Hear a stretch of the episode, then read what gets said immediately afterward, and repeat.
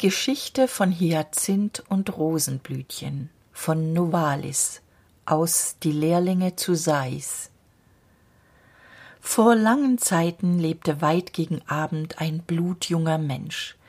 Er war sehr gut, aber auch über die Maßen wunderlich.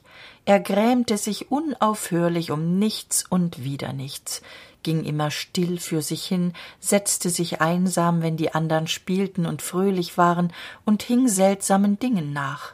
Höhlen und Wälder waren sein liebster Aufenthalt, und dann sprach er immerfort mit Tieren und Vögeln, mit Bäumen und Felsen, natürlich kein vernünftiges Wort, lauter närrisches Zeug zum Totlachen er blieb aber immer mürrisch und ernsthaft ungeachtet sich das eichhörnchen die meerkatze der papagei und der gimpel alle mühe gaben ihn zu zerstreuen und ihn auf den richtigen weg zu weisen. Die gans erzählte märchen der bach klimperte eine ballade dazwischen ein großer dicker stein machte lächerliche bocksprünge die rose schlich sich freundlich hinter ihm herum kroch durch seine locken und der efeu streichelte ihm die sorgenvolle stirn allein der mißmut und ernst waren hartnäckig. Seine eltern waren sehr betrübt. Sie wussten nicht was sie anfangen sollten. Er war gesund und aß. Nie hatten sie ihn beleidigt. Er war auch bis vor wenig jahren fröhlich und lustig gewesen wie keiner. Bei allen spielen voran von allen mädchen gern gesehen. Er war recht bildschön sah aus wie gemalt tanzte wie ein schatz. Unter den mädchen war eine ein köstliches bildschönes kind. Sah aus wie wachs haare wie goldene seide kirschrote lippen wie ein püppchen gewachsen brandrabenschwarze augen. Wer sie sah hätte mögen vergehen so lieblich war sie. Damals war rosenblüte so hieß sie dem bildschönen hyazinth so hieß er von herzen gut. Und er hatte sie lieb zum sterben. Die anderen kinder wußten's nicht ein veilchen hatte es ihnen zuerst gesagt die hauskätzchen hatten es wohl gemerkt die häuser ihrer eltern lagen nahe beisammen.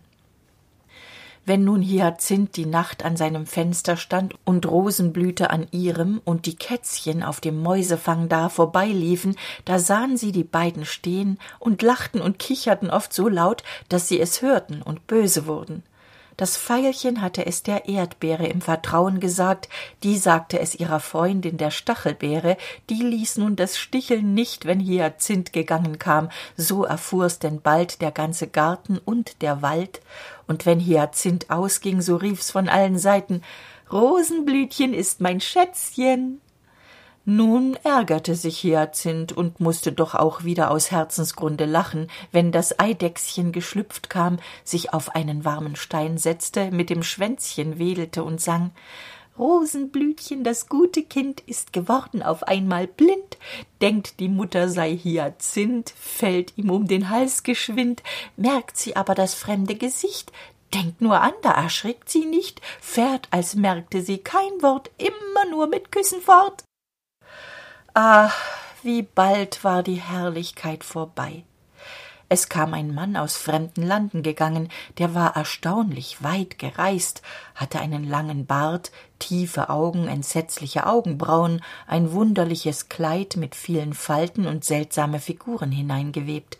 Er setzte sich vor das haus das hyacinths eltern gehörte.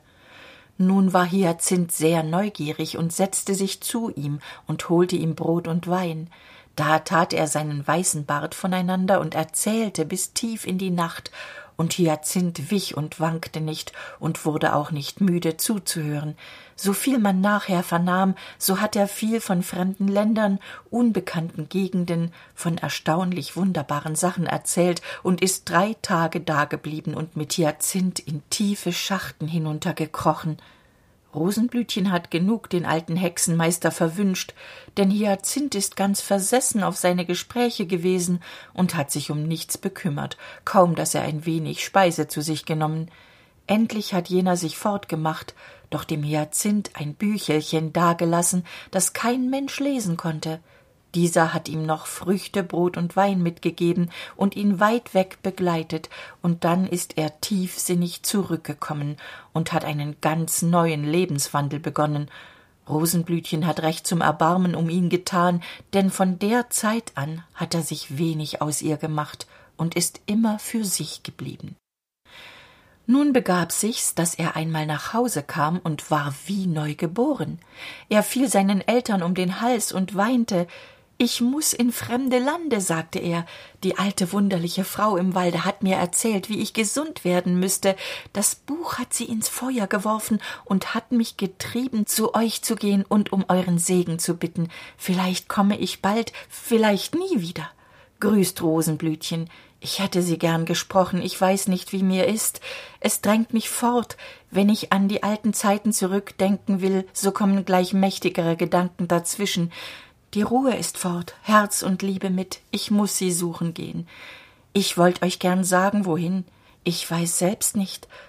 Dahin wo die mutter der dinge wohnt die verschleierte jungfrau nach der ist mein gemüt entzündet lebt wohl. Er riß sich los und ging fort. Seine eltern wehklagten und vergossen tränen. Rosenblütchen blieb in ihrer kammer und weinte bitterlich hyazinth lief nun was er konnte durch täler und wildnisse über berge und ströme dem geheimnisvollen lande zu. Er fragte überall nach der heiligen göttin isis menschen und tiere felsen und bäume. Manche lachten manche schwiegen. Nirgends erhielt er bescheid. Am anfange kam er durch rauhes wildes land. Nebel und wolken warfen sich ihm in den weg. Es stürmte immerfort dann fand er unansehnliche sandwüsten glühenden staub. Und wie er wandelte so veränderte sich auch sein gemüt. Die zeit wurde ihm lang und die innere unruhe legte sich. Er wurde sanfter und das gewaltige treiben in ihm allgemach zu einem leisen aber starken zuge in den sein ganzes gemüt sich auflöste. Es lag wie viele jahre hinter ihm nun wurde die gegend auch wieder reicher und mannigfaltiger die luft lau und blau der weg ebener grüne büsche lockten ihn mit anmutigen schatten aber er verstand ihre sprache nicht. Sie schienen auch nicht zu sprechen und doch erfüllten sie sein herz mit grünen farben und kühlem stillen wesen immer höher wuchs jene süße sehnsucht in ihm und immer breiter und saftiger wurden die blätter immer lauter und lustiger die vögel und tiere balsamischer die früchte dunkler der himmel wärmer die luft und heißer seine liebe. Die zeit ging ihm schneller als sähe sie sich nahe am ziele eines tages begegnete er einem kristallenen quell und einer menge blumen die kamen in ein tal herunter zwischen schwarzen himmelhohen säulen. Sie grüßten ihn freundlich mit bekannten worten. Liebe landsleute sagte er wo find ich wohl den geheiligten wohnsitz der isis? Hier herum muss er sein und ihr seid vielleicht hier bekannter als ich. Wir gehen auch nur hier durch antworteten die blumen. Eine geisterfamilie ist auf der reise und wir bereiten ihr weg und quartier. Indes sind wir vor kurzem durch eine gegend gekommen da hörten wir ihren namen nennen. Gehe nur aufwärts wo wir herkommen so wirst du schon mehr erfahren. Die blumen und die quelle lächelten wie sie das sagten boten ihm einen frischen trunk und gingen weiter hyazinth folgte ihrem rat frug und frug und kam endlich zu jener längst gesuchten wohnung die unter palmen und andern köstlichen gewächsen versteckt lag. Sein herz klopfte in unendlicher sehnsucht und die süßeste bangigkeit durchdrang ihn in dieser behausung der ewigen jahreszeiten. Unter himmlischen wohlgedüften entschlummerte er weil ihn nur der traum in das allerheiligste führen durfte wunderlich führte ihn der traum durch unendliche gemächer voll seltsamer sachen auf lauter reizenden klängen und in abwechselnden akkorden. Es dünkte ihm alles so bekannt und doch in nie gesehener herrlichkeit.